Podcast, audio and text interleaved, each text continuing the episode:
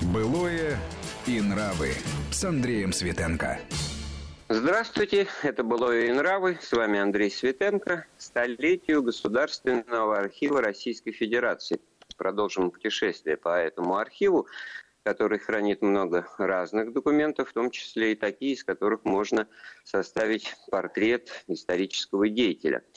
И вот не угодно ли такая фигура фигура Александровской, Николаевской эпохи XIX века истории России, Бенкендорф.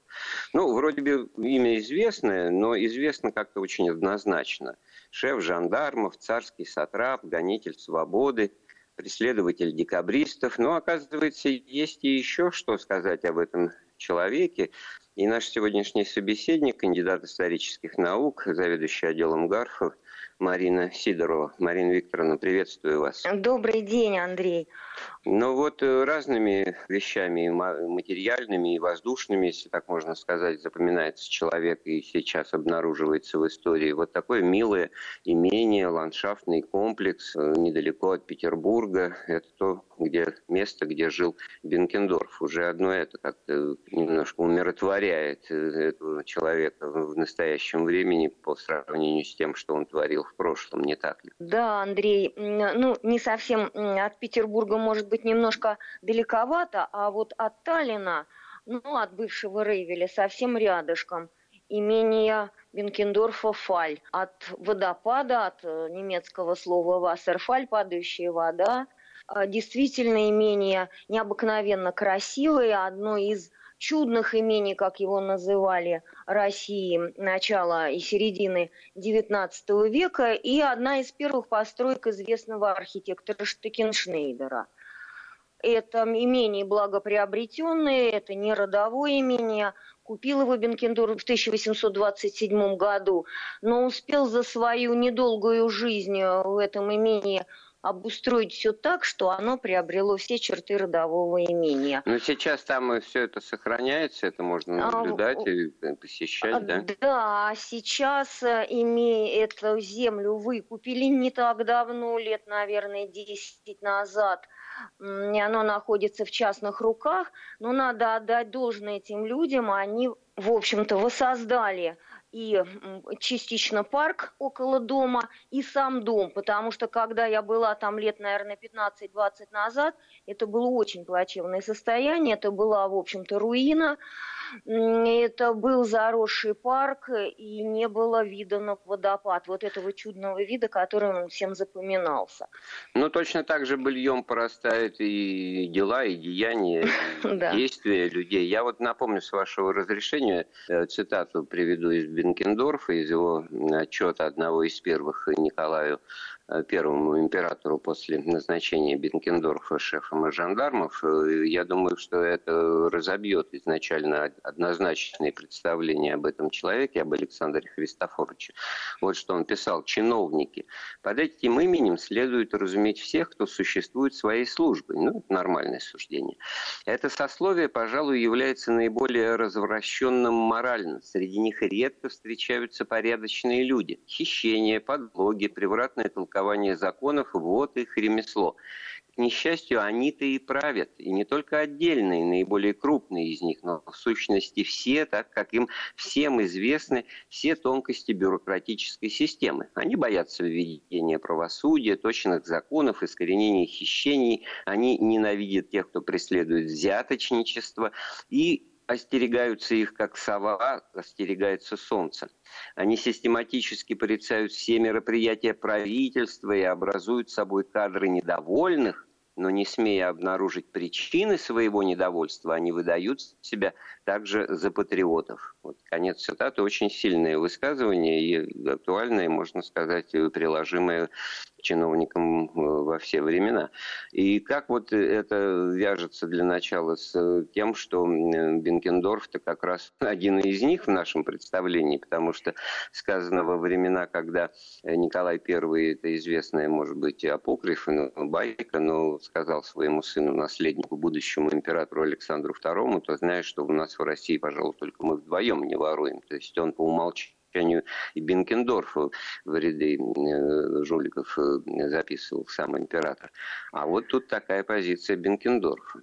Да, это э, замечательная, конечно, цитата и очень актуальная в наши дни, безусловно. Но вот здесь мы как раз с вами э, и чуточку скажем о третьем отделении учреждения, которое создал Бенкендорф, и которое его детище, которое он достаточно долгое время возглавлял. Вот э, не все понимают, ведь третье отделение в нашем представлении это душитель, притеснитель, точно так же, как и сам Николай I и Бенкендорф. А, а ведь создавалось учреждение не для того, чтобы кого-то гонять и притеснять, а именно э, следить и наблюдать за всеми притеснениями, за взяточничеством, за коррупцией, произволом администрации вот эти первые задачи, которые э, были поставлены перед третьим отделением. И записка Бенкендорфа об этом, когда он предполагает создать третье отделение. И вот та цитата, которую вы процитировали, и то, что он пишет в мемуарах, говорит именно о том, что хотели прежде всего Николай и Бенкендорф видеть в третьем отделении. То есть орган надзора за бюрократической машиной, и тут за важно, бюрократическим механизмом. Важно подчеркнуть, что все это, вся эта идея возникла после восстания декабристов, после следствия и изучения обстоятельств возникновения тайных обществ и требований их. И в этом смысле, конечно, это была реакция самодержавия, самодержавной власти, императора в первую очередь на то, как нужно что-то, в общем-то, менять или, во всяком случае, для начала контролировать ситуацию. Но так, чтобы не казалось, что Бенкендорф э, в этом смысле представитель какой-то э, другой силы э, оппозиционной именно власти, такой административной и чиновничьей, и бюрократической, а наоборот один из них, еще одна цитата его, Дельвигу уже, значит, вот как раз туда, в, в ту сторону, где, э, где свобода теплится в России. Законы пишутся для подчиненных, а не для начальства. И вы не имеете права и в объяснениях со мной на них ссылаться или ими оправдываться. Вот это тоже как бы баланс, другая чаша весов обнаруживается в этом смысле во взглядах Бенкендорфа на, на жизнь, что в ней нужно делать. А, вот вы знаете, Бенкендорф еще в 23-м, потом в 24-м и э, в октябре 25 -го года подает Александру Первому э, три записки – в которых как раз и размышляет о том, что общество находится вот в таком состоянии, когда не подчиняются вышестоящему начальству, даже на низших уровнях. Вот это отсутствие дисциплины и уважения к начальству э, ведет вот к некому разброду и шатанию, он пишет в этих записках. Одна называется «Размышления о происшествиях, случившихся в Семеновском полку», другая была записка о состоянии русского войска, и третья записка – это записка Грибовского, которую, собственно, Бенкендорф и способствовал, чтобы она побыстрее дошла до Александра Первого. И Александру Первому ни одна из этих записок он чувствовал, что в них правда и истина, но ему это не понравилось. И вот именно эти записки Бенкендорфа и сделали свое дело, что Александр I обиделся на Бенкендорфа, затаил такую некоторую обиду, злобу, и Бенкендорфу понизили по службе из начальника штаба гвардейского корпуса до, первой, до начальника первой кирасирской дивизии. Марина Викторовна, здесь нужно для слушателей немножко пояснить. У нас и, и императоры угу. удвоились, потому что это угу. э, служба Бенкендорфа была и в царствовании Александра Первого, когда его восхождение состоялось, и об этом надо тоже, может быть, сказать, почему и как именно это происходило, но расцвет и, в общем-то, портрет государственного деятеля, мужа, это именно царствование а, Николая Первого, а это рубеж 1825 год. Сам, сам Бенкендорф 1782 года рождения, значит, 18 плюс 25, немножко за 40, в общем-то, это да. начало политической карьеры, но угу. как бы начинал состояться он и при Александре. А здесь возникает очень важная тоже развилка, потому что Александр не без оснований, по большому счету действительно это так был, и воспитан как э, в либеральных э, идеях свободы. Тут и Лагард постарался, и, и вообще в этом смысле он э, всеми аттестуется как человек, который хотел для России реформ, послаблений и отмены крепостного права, но при этом значит, мало что удалось сделать, но все-таки по сравнению с Николаем Первым, который есть символ реакции всего консервативного, значит, держательного и запретительного. И вот как в этом смысле интересно, конечно, фигура Бенкендорфа э, высвечивается, потому что вот при двух таких, если не полярно противоположных, но все-таки очень разных векторах политического развития и состояния общества, один и тот же человек э, является, ну, если не правой рукой, то левой, то, в общем-то, в первом ряду э, государственных деятелей в обе эти эпохи. Э, да, действительно, вот э, если так посмотреть на всю нашу литературу о Бенкендорфе, о Николае Первом, то получается, что Бенкендорф вот появляется как-то с 3 июля 1826 года, когда было создано третье отделение. А ведь Бенкендорфу тогда уже было 45 лет, и, в общем-то, большая часть жизни была уже за его плечами. Э, ну вот во времена Николая Первого начинается взлет карьеры Бенкендорфа. А во время Александра I он еще только выслуживается. И, безусловно, Бенкендорф воевал. Воевал и в наполеоновские войны 1805-1807 годов. И, конечно, в Отечественную войну 12 года. Вот мало кто знает, но он был первым комендантом Москвы и Кремля после освобождения ее от французов. Он первым кто закрывает кремлевские соборы, чтобы народ не видел вот эти бесчинства французов и, и то, что они там устраивали.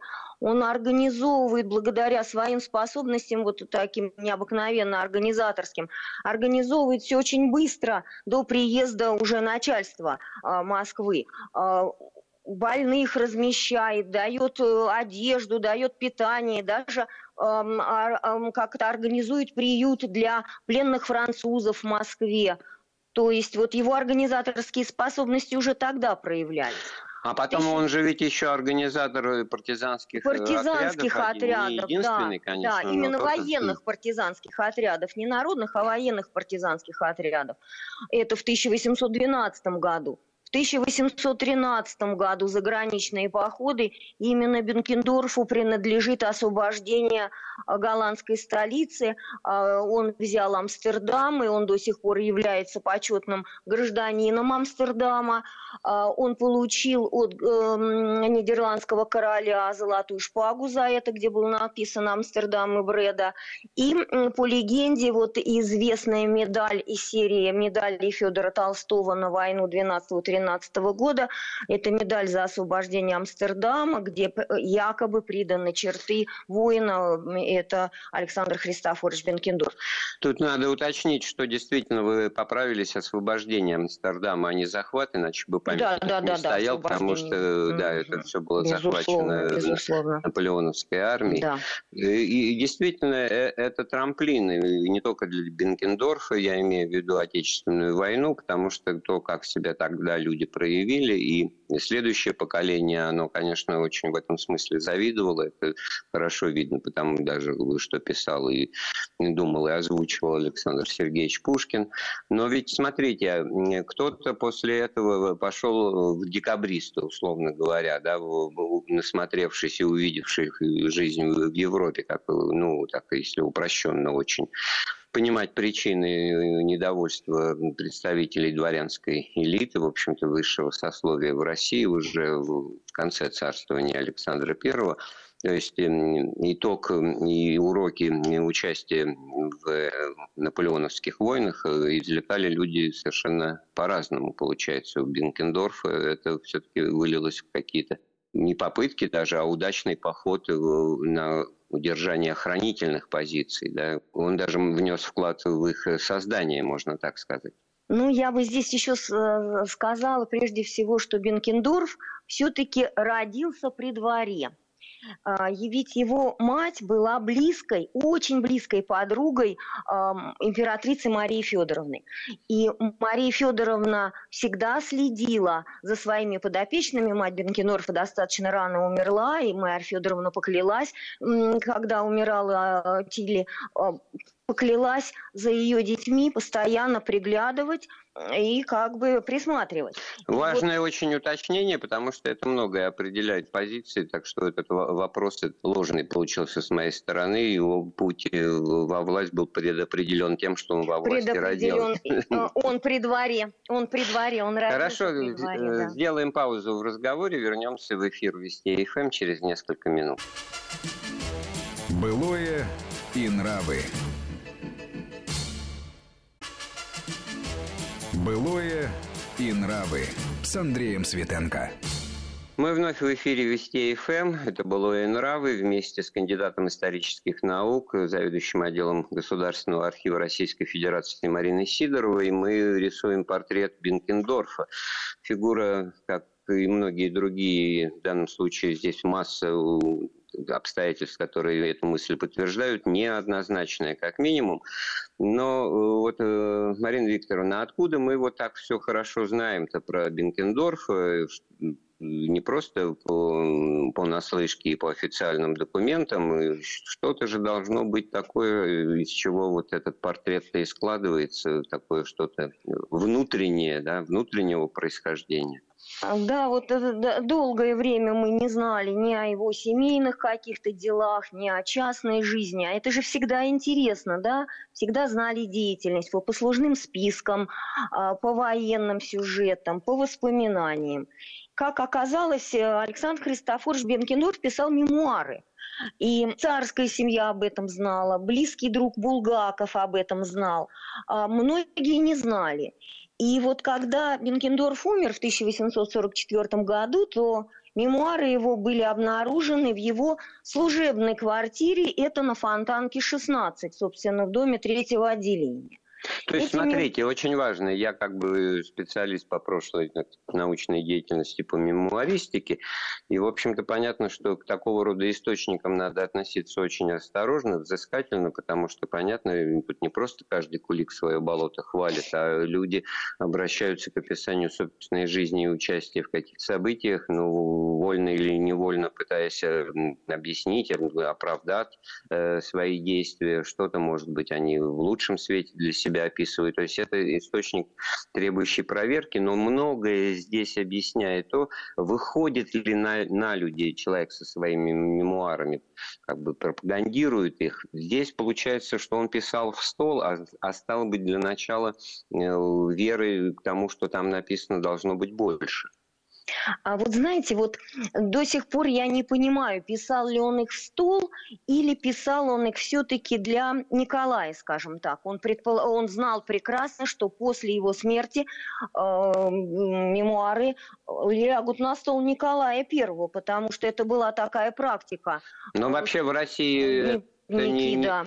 В России не единственный случай того, что в России есть только один читатель, да, можно сразу называть имена правителей, властителей, там, диктаторов и так далее. Но в данном случае абсолютно правильную вещь вы говорите, но э, тогда давайте все-таки по, по сути расскажем, что же там в этих мемуарах Бенкендорфа практика того, что мемуары крупных государственных чиновников поступали на стол в начале императору, и он уже распоряжался, как с ними быть. Но это в том случае, если мемуары были обнаружены в рабочих кабинетах. Если мемуары э, обнаружены в семье, они, как правило, оставались в семье, и семья могла их придавать гласности или нет. С Бенкендорфом обнаружили в служебном кабинете. Конечно, принесли сразу э, Николаю. 35 таких большеформатных тетрадей охватывали два периода.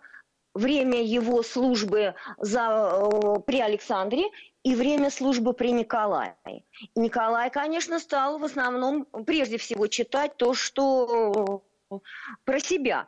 И написал, что на, нашел очень верное мое царствование. А вот действительно, когда мы уже опубликовали мемуары, перевели, они написаны на французском языке, а, мы обратили внимание, что вот где он пишет о своей молодости, вот то, что было нам интересно, откуда он пошел и как он продвигался по этой лестнице. Он пишет достаточно много. Он пишет о своих любовных похождениях, о том, как ездил с генералом Спрингпортоном по России в 1802 году. Кстати, это единственное свидетельство об этой известной поездке Спрингпортона. О ней известно, что она была, но в таких подробностях никто ее никогда не описывал.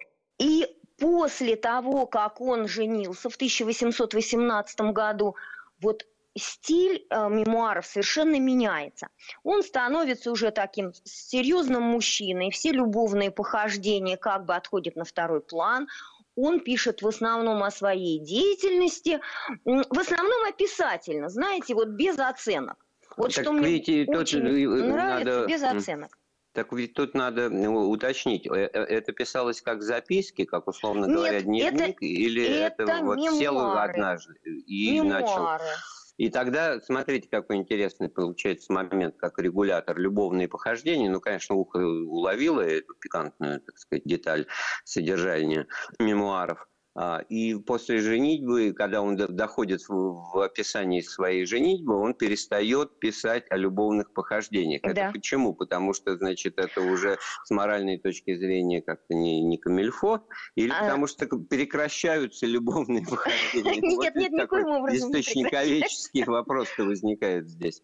А, а похождения, как вы говорите, не прекращались. Он просто перестал о них писать. Он перестал о них писать. Э, любовные похождения э, продолжались до 1844 года, до самой смерти известной Амалии Крюнер. Это его последняя любовница. Дело все в том, что пишет он э, мемуары спустя несколько лет. Вот события описывает за 1812 год, а пишет это в 1814 году. А, То ну все-таки, вот, значит, ну, да. с запасом времени, но это Зап... записки, угу. какие-то черновики мемуаров, то есть это не, не просто сел человек э, однажды за стол и, не выходя из него, значит, вот с начала жизни и до конца что-то написал, ну, я не знаю, там за пару месяцев или за несколько лет, может быть, даже. На протяжении да. лет это все дело было, да? Да, судя вот по характеру мемуаров, э, где-то он ведет достаточно подробные дневники, например, при поездках поездках с Николаем Первым, куда-то он ведет подробные дневники, он об этом пишет. И вот уже на основании этих дневников потом пишет свои мемуары. Про любовные похождения, судя по всему, были дневники. У него есть указание, что их сожгла одна женщина в порыве, значит, вот этой ненависти. То есть э, в 18 год, вспоминая о своей женитьбе, он пишет это примерно в 25-26 году, уже при Николае Первом, когда он уже степенный человек, и вот-вот будет создано третье отделение. Его мемуары уже приобретают такой характер спокойный, описательный, нету восторженности той, которая была э, в первой части. Давайте слушателям э, напомним, может быть, кто-то заинтересуется. Они же ведь изданы, эти мемуары, да. Бенкендорф, воспоминания 1802-1837 год, Москва, 2012 год.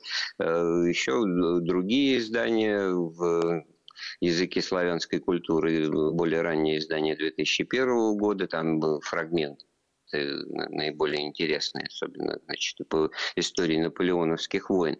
Но это к тому, что вообще, конечно, может быть, для начала многим покажется странным, что такой застегнутый, замундированный человек, э, символ вот Николаевской эпохи, в которой, значит, все только запрещалось, э, сам э, в этом смысле образованный. Одно то, что он, будучи патриотом, все-таки на французском языке мемуары пишет, это тоже примета эпохи, примета времени и показатель.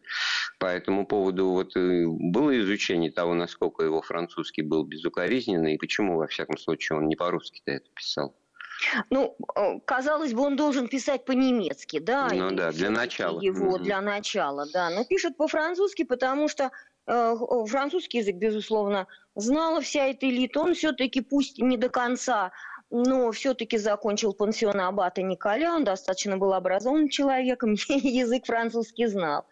Ну, многие тогда говорили и писали по-французски лучше, чем по-русски или на своем родном немецком языке.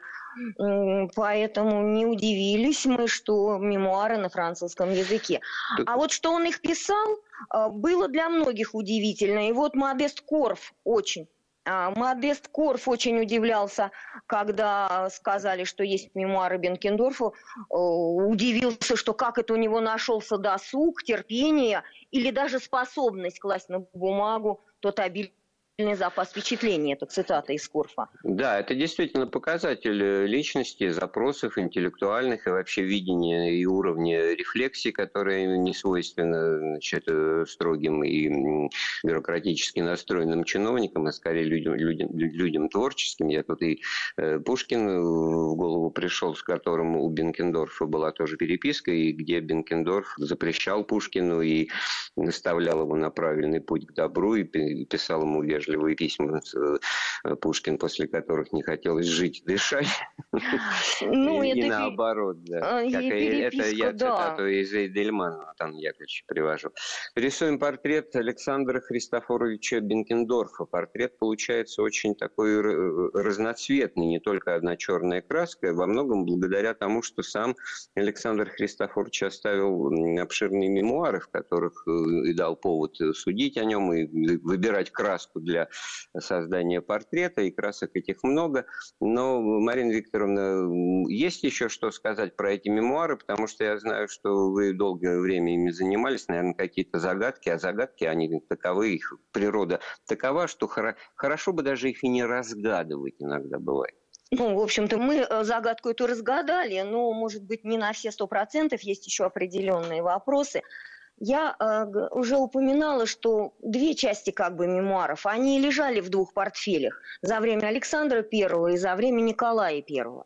Э, и вот так они были сданы э, на хранение э, в собственную императорскую величество библиотеку. И, собственно, э, в эту библиотеку-то никто не ходил, не, э, разрешение получали туда, там заниматься только по разрешению императора. А вот к мемуарам Бенкендорфа постоянно был интерес. Сам Николай I и великие князья несколько раз заказывали эти мемуары для чтения из этой как бы своей библиотеки и читали их, потом сдавали.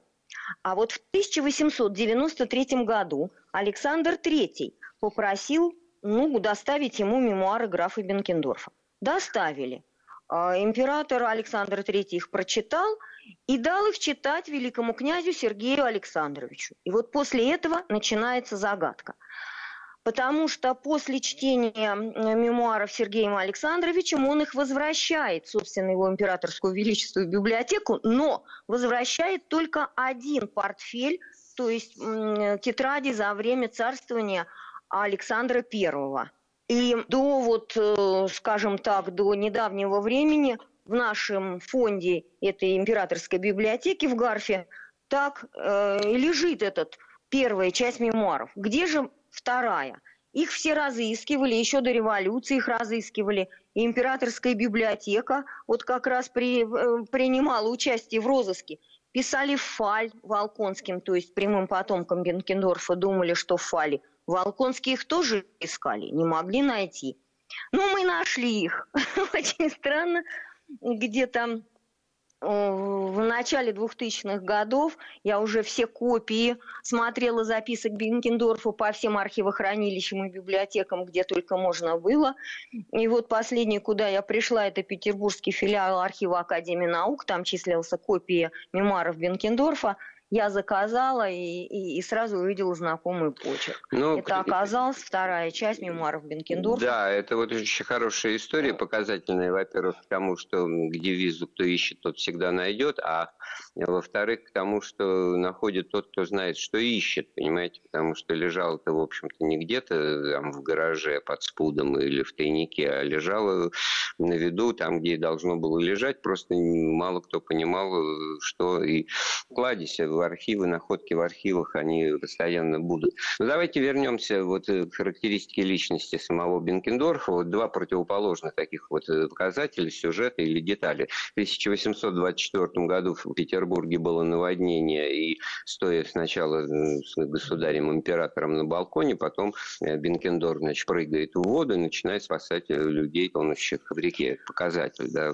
безусловно. А во-вторых, в конце жизни участвовал в ряде финансовых предприятий, предприятий, числился акционером крупным для строительства двойных пароходов, как оно тогда начиналось, и вообще основатель одной из крупнейших страховой компаний в России, второго российского от огня общества. Ну, то есть вот то, что тоже очень актуально выглядит, значит, э, крупные какие-то финансовые э, дела и участие в экономической деятельности, так скажем. Э, ну да, стоял на балконе с императором, увидев это наводнение. Александр I приказал спустить катер на воду. Э, Бенкендорф не только выполнил приказание спустить на воду катер, но и сам прыгнул в катер со своим адъютантом и поплыл вот этой по бурной Неве, спасая э, утопающих и поднимая их. И на известной гравюре вот наводнение в Петербурге, где вот это, этот шлюпка и катер, или катер, как его назвать, изображены именно Бенкендорф с адъютантом, и он же вошел. Помните, в «Медном саднике» у Пушкина есть э, отсылка вот к этому наводнению, когда жандарм генерал спасает людей в Неве. Это как раз отсылка к Александру Христофоровичу Бенкендорфу. Здесь надо еще, знаете, что бы мне хотелось сказать. Вот недавно вышла книга Ольги Эдельман, она как раз очень хорошо анализирует следствие по делу декабристов. Кто из следователей какие вопросы задавал, как отвечают. И вот там было несколько, кто допрашивал. Левашов, Чернышов, Бенкендорф в основном. И э, все отмечают, все из декабристов отмечают, что вопросы Бенкендорфа были самые понятные. Они были по существу. Они были корректные, правильно поставленные, на них было легко отвечать. Постоянно благожелательный тон, дружеский благожелательный тон. Ну, это, Жандармов, а, отличие от Левашова и Чернышова. Ну, это можно отнести за счет профессиональных особенностей профессионального спецслужбиста, что называется. А тогда должен... не было, он а, не вот... был еще никаким спецслужбистом. А. Это просто характер, и, и это всегда отмечали, что Бенкендорф э, вообще когда Николай I вот был в каком-то гневе, кричал там, ну, не реагировал ни на какие доводы, старались позвать Александра Христофоровича, потому что вот его такой дружеский, спокойный и шутливый такой тон, голос его, а, и постоянно он советовал Николаю, не ужесточайте, не устрашайте, не озлобляйте. А сам Поэтому... он в мемуарах вот писал об этих сюжетах, о наводнении? Нет, нет. нет. Вот а, а, о наводнении пишет, до наводнения он дошел, да. Они а... доведены до 1937 года. А вот вся эта его экономическая деятельность, она уже э, значит, нет. описанию да, не подлежит? Не, не подлежит, да. Да, ну, он а... вообще в последние годы, вот эти последние годы, я имею в виду, которые описывают в мемуарах, в основном путешествия с императором, в основном деяния императора. Ну и получается так вот, жил-жил э, человек, а потом э, ну, умер, значит, век закончился, хотя век-то, в общем-то, не такой уж и, и долгий, получается, там немножко за 60. Э, болел, болел Александр Христофорович в последние годы, вот с 37 года он болеет, он даже не путешествует не путешествует с императором, не едет вот в известный Вознесенск на осмотр, путешествует в Крым. Он в 1937 году начинает серьезно болеть, и в 1944 году вот он умер э, умер на корабле, возвращаясь из Данцига. Неподалеку, кстати, от своего имения Фаль. Буквально. Ну, то есть он э, оставался при этом на, на должности, при службе, просто меньше да. времени уделял э, да. Да, да, да.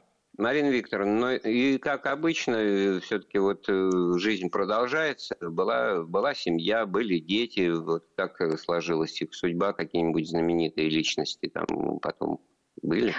А, были. А, женился он на вдове. Вот много было любовных похождений, а в результате нашел себе вдову с двумя детьми. Вдова генерала Бибикова, который погиб на войне 12 года. Ну, вот вот это ее... вот очень показательно, это вот человеческое, это действительно былое и нравы, да, вот э, а, Лавелас, Дон Жуан, а в результате... Да, а тем не менее, вот даже... Абсолютно не, не странно, вот мне это слышать не странно, да. Вот, а вы, кстати, знаете, что э, известную актрису мадемуазель Жорж именно Бенкендорф привез из Парижа к нам. Она любовницей, ну, она была вначале любовницей Наполеона, потом любовницей Бенкендорфа. Как они уезжали из Парижа, это Водевиль с переодеваниями привез. А женился вот на даме с двумя детьми. Но Бенкендорфа всегда привлекали очень большие статные женщины. Вот а, Елизавета Андреевна Донец-Захаржевская, ну, в первом браке Бибикова, была именно такой. И когда она в Харькове, а он тогда, его дивизия стояла в Харькове, когда он в Харькове приехал в одно имение, и вошла Елизавета Андреевна, а, он был поражен и тут же нечаянно своей саблей разбил две китайские вазы достаточно дорогие. Ну, в общем, у нас получается э, картинка такая, с одной стороны, как Скалозуб, этот персонаж Фанвизина, такой фанфарон, жандарм и верный отец солдатам, слуга царю, а с другой стороны, человек э, грамотный, по-французски пишущий и, в общем, много э, думающий, анализирующий. В этом смысле история, она действительно, и люди в ней одной, одним цветом их э, красить не полагается. Вот мы сегодня попытались это сделать на примере Бенкендорфа. Большое спасибо вам. Нашим собеседником сегодня была кандидат исторических наук Марина Сидорова, заведующая отделом Государственного архива Российской Федерации, который в этом году э, отмечает столетие своего существования. И путешествие по этому архиву мы продолжим э, уже, наверное, и на следующей неделе об этом поговорим тоже. Программу подготовил и провел Андрей Светенко. Спасибо всем, кто нас сегодня слушал. Слушайте Вести ФМ. Былое и нравы.